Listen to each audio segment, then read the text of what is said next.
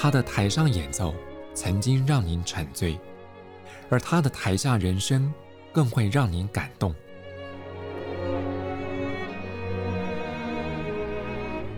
国家交响乐团爱乐实验室 Podcast 名家登场，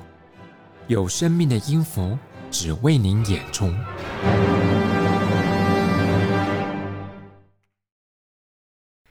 欢迎收听国家交响乐团 Podcast 节目，我是邢子清。过去我们在医学跟教育报道当中，我想您都曾经看到，孩子们从小开始接触适度的音乐或者各种艺术领域的熏陶，对他们的心性发展是有正面效益的。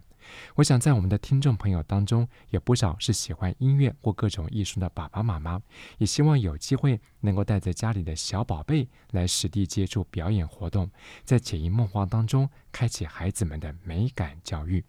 在这期节目里，就要为各位介绍，在三月二十六号礼拜六下午，在台北国家音乐厅由国家交响乐团策划演出的音乐魔法共游亲子音乐会。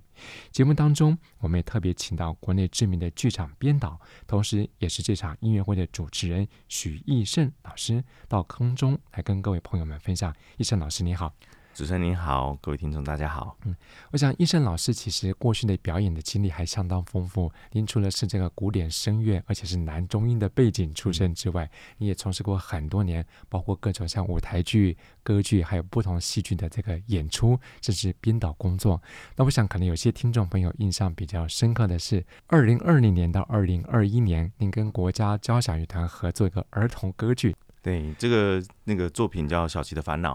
那当初那个执行长就跟我讲说，想要做一个推广歌剧的，然后想要推广到偏乡去。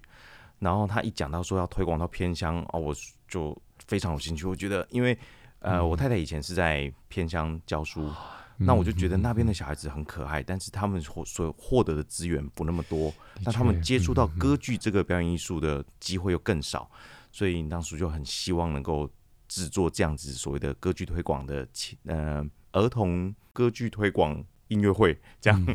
很长的名字，这样子，然后就开始制作，这样做一个小琪的烦恼，然后我们到淡水三芝那边去演出，这样。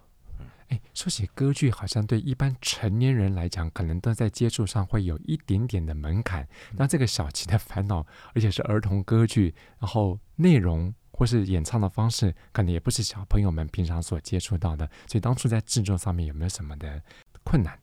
一刚开始最大的困难当然就是语言呐、啊，因为我们唱的歌剧的语言大概都是意大利文嘛、嗯、德文、法文这样子。那他们如果听不懂歌词的话，那他们还能够看到什么东西，或者是他们可以接受到什么东西？嗯、就是一直在思考这个呃要如何去推广这样。后来我就自己觉得说，嗯，我们先让小朋友习惯美声的演唱。因为现在小朋友可能听到的、嗯、呃都是流行歌，对对，那流行歌的演唱方式跟美声的歌剧的演唱方式，它有很大的不同，这样在声响上面也会不一样。那就就在想说，要怎么让他们去慢慢的接受这样子的声音的时候，嗯、就想说，那我先挑歌剧选粹里面旋律性比较强的，或者是它在调性的颜色上面会比较有感觉的这样子的曲目。然后放到放到我的那个 list 里面，然后我再开始写剧本，然后再呃一些难过啊，或者开心啊、兴奋啊、紧张啊，嗯、再把这些旋律或者是这些节奏套进去，这样，嗯，让他们去感受。哎，说起来，这个人声演唱也蛮特别的。其实不管是用哪一种语言，所有的喜怒哀乐都会透过那个声带表达出来。所以人声歌唱其实是一种最人性的表现。对。就是因为做舞台剧表演的时候呢，我遇到导演就是很蛮特别，他有一种很特殊的能力，就是他会听戏。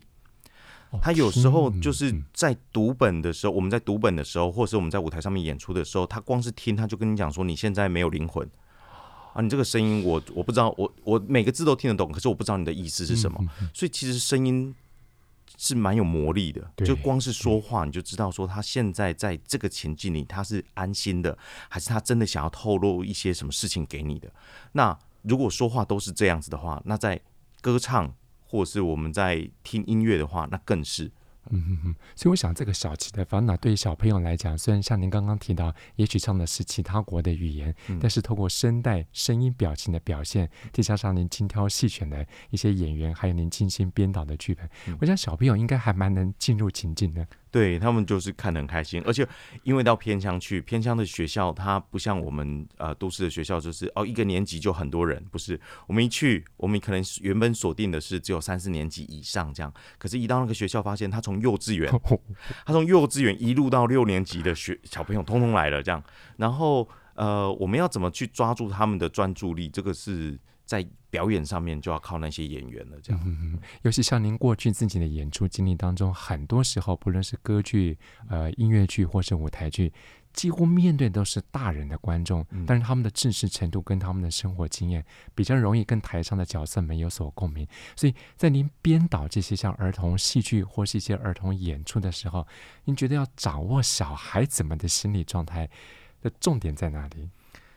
我觉得先要抓住小朋友他的需求是什么，他现在生活的这个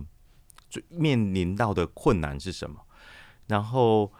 呃，我们就在聊的时候就发现说，小朋友好像很，我们就问他们说，哎，你平常都跟谁玩这样子？然后说跟我的好朋友玩。然后说，那你如果小好你的好朋友没有要陪你玩，你会这样？我会很难过。所以其实，在小朋友的世界，他的伙伴是非常重要的。然后，尤其是现在的呃家庭组成很多，他都只有一个，对吧？就只有一个，是是是就他没有兄弟姐妹这样子。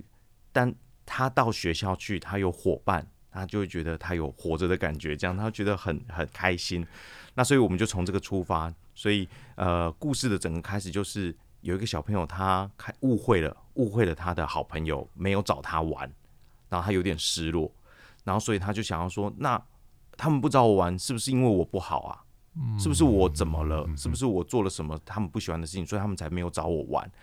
然后他就因为这样子呃不舒服的心情，就他遇到了一个在在市场市集卖东西的老板，然后他一刚开始想说，那可能是我不够帅吧？那我要变帅。然后老板在跟他讲说，不是，你如果是要好朋友的话，你要你要先知道，呃。你跟他们有没有什么冲突啊？还是你有没有做什么事情啊？然后这小朋友说没有啊，我都没有什么事啊。他说那有可能是你想太多了这样子，然后他们可能只是刚好没有找到你而已，这样就从这边开始。哇，真的先开始抓住小朋友们的心，就从他们的日常生活开始。对，嗯，不过这个在面对大人观众或者面对小孩子们，除了在舞台上这个表演不同之外，其实你在编导戏剧的时候，有没有什么在角色方面或是这个心情调试方面的特别的这个转换？还是回到情感面吧，因为小朋友对于感情的的那个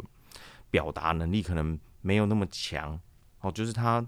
呃，就是说，他没有办法用精准的语言去告诉你说他现在的心情。嗯，呃，当然，当然，我说现在的我说的小朋友是比较学龄前的，就他可能没有办法很精准的告诉你，用用文字或是用语言告诉你说我现在到底发生了什么事。可是你会感觉到他在情感，他会开心的呃神情，跟他真的有遇到事情的悲伤，你很很容易你可以抓得到。那我们就从这个情感面出来。那所以我们在呃整个编编导的时候呢，就是嗯陪伴，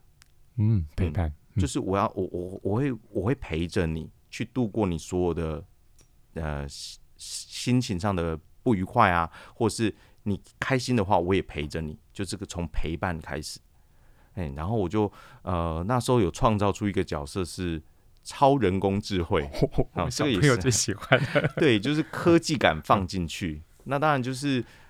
我们都会觉得，就是现在手机都有什么 Siri 啊，嗯，对吧？它是那种电子的东西，那我们就直接把这样子啊、呃、解决你问题的这一个电子产品，把它变成一个真的人，然后这个人就出来。但这个 idea 是从那个机器娃娃的的这个想法来的，这样，然后就说，哎，这个超人工智慧，它怎么去帮助陪伴这个小朋友一起走过他这个呃跟跟同伴跟伙伴们之间的冲突，这样。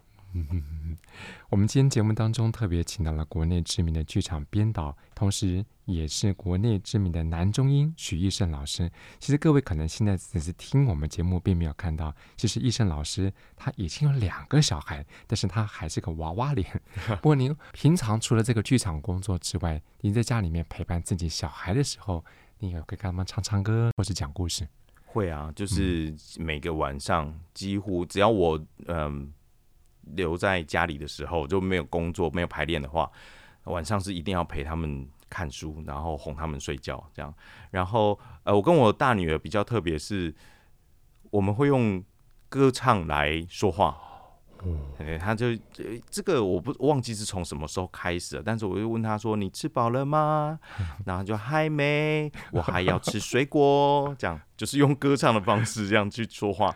嗯，就是很好玩这样。嗯，不过我想你在日常生活当中很丰富的亲子活动，对于您在这个剧场方面，尤其是儿童的音乐会或是这些歌舞剧、歌剧的编导上面，对你的俩其实有很大的灵感的启发。对，以前我们呃都会觉得说，小朋友好像不知道我们在做什么，就尤其是做表演艺术的，他是好像好像是成人的世界，但后来就发现，其实他们都知道，他们也知道你现在。你现在正在演出，你现在正在呃做一个嗯音乐会的演出，或者是啊、呃、歌剧啊舞台剧，他其实都知道。那我们在从从小朋友的观点来看的话，就是发现说，他们对这个世界是充满好奇的，嗯，他们对很多事情，他们都是非常想要知道你们大人在做什么啊，然后这有什么好玩的？其实就是你你你唱的这一首，你在练唱的时候，这有什么好玩的啊？然后或者是说你在背台词啊，在在家里面做一些角色功课的时候，他说这有什么好玩的？他其实想要了解的。所以小孩子，尤其像您刚刚提到学龄前的孩子们，也许在语言或是词汇上面并没那么丰富，但是他对外在世界，包括像您自己本身是个男中音，你对他们唱歌，你对他们说话，或是看到您在舞台上演出，或者他们自己在日常生活的观察，他们都是很直觉，一个很纯真的情感的表现。对，对，而且呃，我我记得我有演演出一个戏，是跟如果儿童剧团，然后是演流浪狗。然后呢，我那个角色呢，出来是 open 的时候就开门的一个角色，然后就是一只流浪狗，然后我就在跟小朋友互动的时候，我就说啊、呃，我好可怜哦，我好想要吃东西哦，我好想要有温暖的家，你们可以带我回去吗？你们要养我吗？这样，然后小朋友会很直接说不要，你好丑。可是他呢，不是一个不是一个锋利的字，他只是在形容，然后大家觉得很好玩，但他就很直接的讲，对于他们来说，美跟丑。好像还不是一个，就丑这个字不是一个负面的字，它只是一个形容词，对。然后就觉得哇，那个那个。反馈啊，观众的反馈好直接哦，很喜欢。嗯嗯，这种现场演出那种情感上面的共鸣，就像您讲的，直接的反馈，其实会把剧场的气氛很融合在一起。对对对，嗯嗯嗯。那我们要提到，在三月二十六号下午，在台北国家音乐厅，国家交响乐团策划演出这场音乐的魔法共有演出，这个曲目也相当的琳琅满目，而且很特别的是，国家交响乐团这是要出动。管乐合奏方式来呈现，而这场亲子音乐会当中，艺胜老师也要担任主持导聆的工作。那关于这场音乐会，你目前在主持方面，你有什么样的特别的规划？呃，一刚开始，当然它是一个管乐团的演出。那其实我的原本的设想是说，有很多的乐器，也许小朋友他没有看过啊，或者是说他可能看过，但是他不知道他的声响。长什么样？所以我就从这个出发。所以在整个音乐会的整个呃，我也不能说是导聆呐，但就是在主持上面的话，我会比较多 focus 在让小朋友知道每个乐器它在这个管乐团里面它的功能性是什么，它负责的声部是什么，然后它的这个声音的特质是什么。我比较往这边这边去走，这样，然后再来就是因为它是一个共有，既然它是一个共有，到底谁跟他一起共有呢？其实我们希望这是他的。啊、呃，身边的人，他的也许是啊、呃、阿公阿妈，也是爸爸妈妈、叔叔阿姨之类的，就是带他去的那个人。那我们透过一些曲目，其实他不是要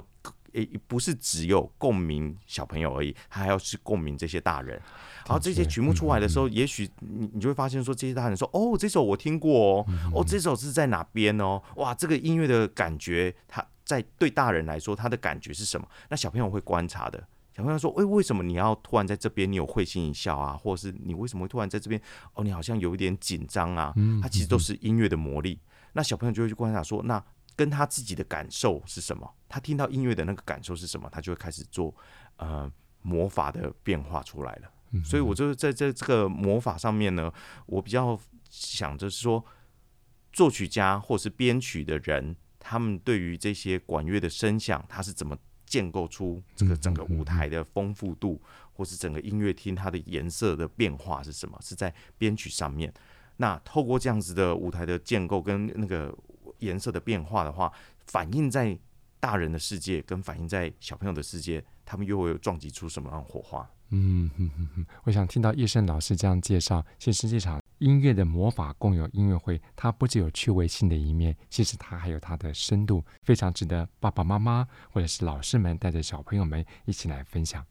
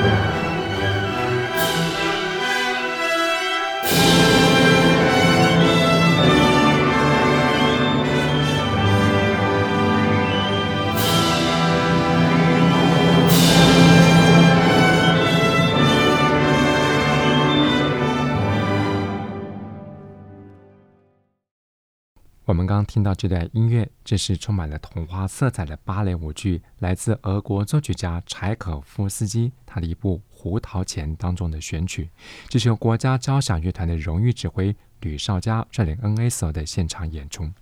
在今天节目里，为大家特别请到国内知名的剧场编导，同时也是在三月二十六号由国家交响乐团策划演出的《音乐的魔法共游》这场音乐会的主持人许一胜老师，来到节目当中，跟朋友们聊一聊他过去在制作一些儿童歌剧、音乐剧等等方面的一些经验。我想从刚才的访谈当中，大家可以了解到一胜老师对于孩子们的心理的掌握，还有在现场气氛的掌握方面是。非常有经验的。不过回到您的现实生活当中，您家的宝贝有曾经到现场看过您的演出吗？有啊，他在很小的时候，对，一刚开始在后台，然后后来有一些亲子的节目的时候，他就会坐在观众席上。他会台，爸爸你在台上这样，然后他一开始就会找，一直在找，说爸爸在哪里？这样，爸爸在哪里？这样，然后出来的时候，哦，爸爸，爸爸。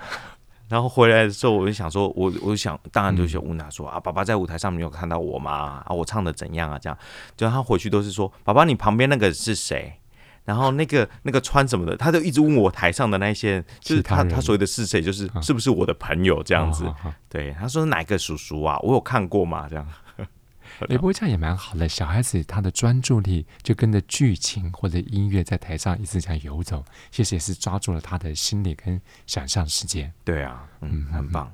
其实刚刚医生老师也特别提到，他平常在家里头跟小宝贝互动的时候，不只会说故事，也会唱唱歌。那除了这些之外，像我们聊个私下的话题，嗯、就是小孩子们在家里面除了音乐的接触之外，呃，您跟您的太太会给他们什么样的艺术发展的空间？我们会跟他们玩颜料，颜料。玩，对，很奢侈的玩，很奢侈的玩颜料，就是很买很大罐的颜料，然后找找一个家里比较好清理的空间，然后让他们去感觉那个颜色跟颜色它在加在一起的时候，还有这些这颜料的触感啊，然后他他贴，比如说他贴在瓷砖上，他的手贴在瓷砖上，嗯嗯嗯嗯、或者他手贴在地板上的时候，那个结果是什么？然后就是启发他们。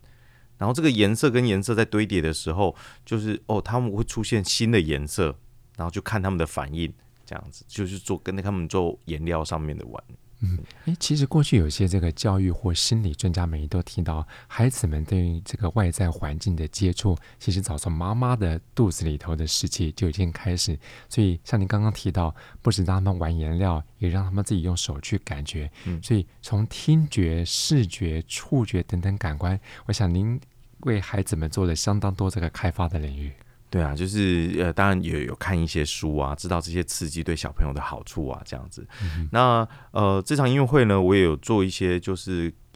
亲子的共游，就是让他们一起去猜声音，然后去猜这个形状、乐器的形状到底是什么。那透过这个猜，有时候其实嗯，父母亲他们会留很多空间给小朋友。先去感受，然后他们就是透过这样子的互动方式，就提供一个环境，让他们有很好的交流，这样。嗯。哼，所以说到我们在三月二十六号这场音乐会，其实演出的曲目还真的琳琅满目，包括有歌剧、有芭蕾舞剧，甚至还有些大家耳熟能详的民谣，同时也有很多大小朋友都喜欢的宫崎骏跟迪士尼的动画影片配乐，所以在音乐的呈现上面，它可以算是相当的多层面。那我想刚刚我们也聊到，医生老师会用由浅入深的方式，不止带领乐器介绍，也带领这个音乐的入门。其实这个音乐活动的参与，爸爸妈妈是个很重要的媒介。嗯、那既然爸爸妈妈把小朋友都带到音乐厅了，在现场里面面对这么多不同元素的曲目，你会如何去带领小朋友们更进入音乐世界？当然，就是有一点像是导聆的方式，先告诉他们一个剧情。就说我们的这下的故事是什么什么？那这样子的故事，我用口说的，你好像有一些画面了。但是如果我们听到音乐的话，你那个画面会不会冲击的更多？嗯嗯嗯嗯、就说啊，音音乐家是怎么用这些配器、这些音呃乐器的声响的堆叠，去建构出这一个戏剧性的走那个整个剧情的走向？这样，嗯、想象力的启发很重要。嗯。那回到您的工作领域当中，其实你在剧场里面也好多年，您不只担任编导，也是个演员，更是一位男中音。这三种角色其实它各有特色，那您是如何去驾驭呢？哦，就是首先当然是要了解每个表演艺术的它的特性是什么。如果当我是舞台剧演员的话，那我在舞台上面要给观众的是什么东西？然后如果现在是音乐剧演员的话，那我在歌唱上面所使用的呃唱法是什么？那当然到如果是演出者是歌剧的话，那歌剧的世界它的艺术性又在哪边？就要先了解每个表演艺术它的不同地方，然后取自己我这个人本身我的最大的优势放在舞台上面，然后。跟观众有很多的交流，这样。我们有时候看到啊，有些这个戏剧演员，他们在接受访问的时候会说，他们在舞台上的时候完全放空自己，他们会人来疯。你有过这样的经验吗？我觉得那个人来疯是来自于观众的反馈，而且那个反馈不是掌声，也不是哦，他们真的有笑啊或哭，而是很很，我有点悬，就是他是磁场。一种很微妙的气氛，很微妙，对，就是你没办法讲出来，嗯、但是透过那个你你站在舞台上，你就会发现说，哇，今天氛围很不一样，然后你你的能量会从观众来，然后你会做出一些在排练场没有的事情，而且那个就是，当然它不是乱演，但是它只是整个精气神会突然被提升，有某几场就是很明显的感受，那我我。没有办法讲出来说那个到底是观众做了什么事情，但就是很微妙的一个剧场的体验，这样。某种程度上，这也是一种即兴演出。对，它就是在情感上面的即兴了，就是也许我们知道这这一这一场戏，我我很愤怒，可是，在不不一样场次的演出的时候，观众的那个专注度会让我这个愤怒提升起来。嗯，然后因为我提升了，所以跟我对手的演员，我们两个就开始又撞击出不同的火花了。这样，哇，那是个很难得的经验。对，嗯，很妙。不过您过去也制作过很多的这个儿童歌剧或是音乐剧，甚至儿童音乐会。嗯、那您自己本身也是个爸爸。嗯、那我们回到三月二十六号这场音乐的魔法共游，在这个主持这样的儿童音乐会，你会不会觉得好像就是一种很有亲切感？有啊，其实我现在接的制作，我都会想说，哎，如果我小朋友在台下的话，哦、或是我如果现在讲的故事就是我睡前跟他讲的故事的时候，那我期待给他什么？我想要带给他的是怎样子的感觉，或者是怎样的氛围，所以那个是会会变成是我在准备这场音乐会的时候的一个动力，而且是很强大的动力。它就是一个分享，就我知道这个音乐非常美好，我知道现在的这个表演艺术，每个老师他的能力有好珍贵哦，很棒这样子。然后我好想要跟我的小朋友分享，那就拓展到说我好想要跟所有的观众分享，说这个音乐它。你知道它多美吗？那个旋律出来的时候，那个和声进行的时候，你你你眼中看到的那个颜色是什么？它好好缤纷哦，这样就变成那个分享的动力会很强大。嗯，听起来就是一种爱屋及乌的概念啊。不过我们今天节目一开始的时候也特别提到说，这个对于一些孩子们，尤其是学龄前的孩子，他在这个艺术美感方面的启发，我想这个也越来越成为一种显学。那您身兼剧场人，也是个音乐人，那更是一位爸爸。那在您这个切身经验看来，这个对于孩子们的艺术的启蒙，您觉得重要性在哪里？就还是回到那个亲子的关系，因为小朋友真的都是他对于他在认识这个世界，有很多是透过大人。就是当事件出来的时候，大人是怎么解决？或是当这个冲击来的时候，大人是有什么反应？他在看，那在看的时候，他就是有时候他会去学。所以我觉得在创作这些作品，或是自己在演出的时候，如果他是亲子的话，我都会分一些心思在大人身上。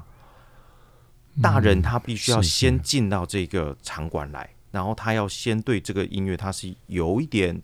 兴趣的，他有好奇心的。那如果自己的就是父母亲都都都都这么专注的，那小朋友他也会跟着，他会想，就像刚才我说的，他会想要知道你你在做什么啊？嗯，对对，为什么你为什么你现在这么开心？他会跟着学这样。所以我们我在策划这个时候，我当然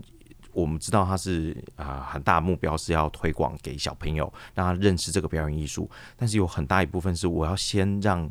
大人，就是爸爸妈妈，他先有共鸣，然后他先有兴趣，他有好奇心了，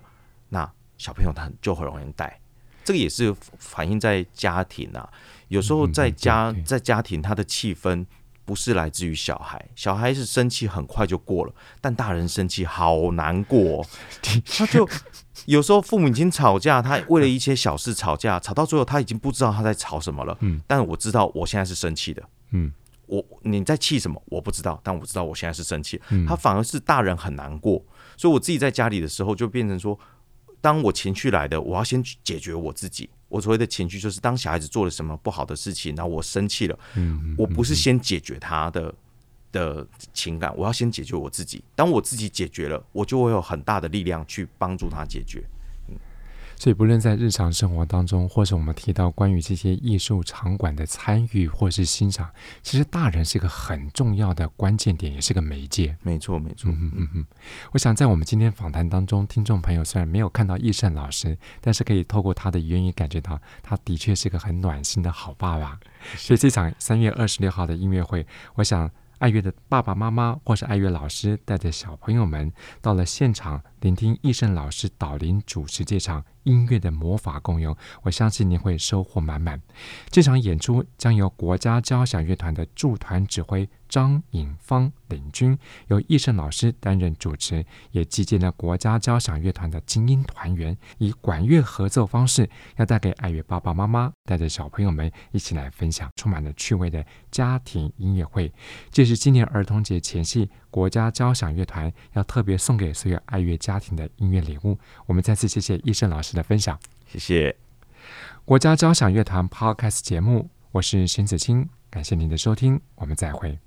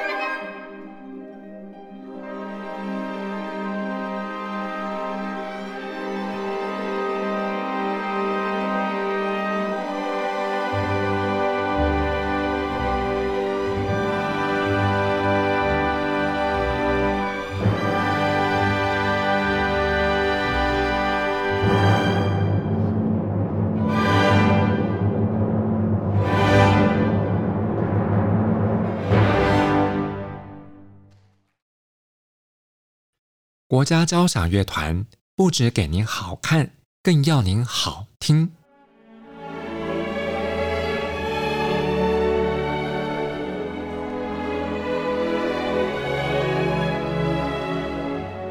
国家交响乐团独家精彩实况，原创 Podcast 节目，舒缓音乐，友善贴心，诚意十足。爱乐实验室 App。温馨登场，请上 App Store 或 Google Play 搜寻“爱乐实验室”。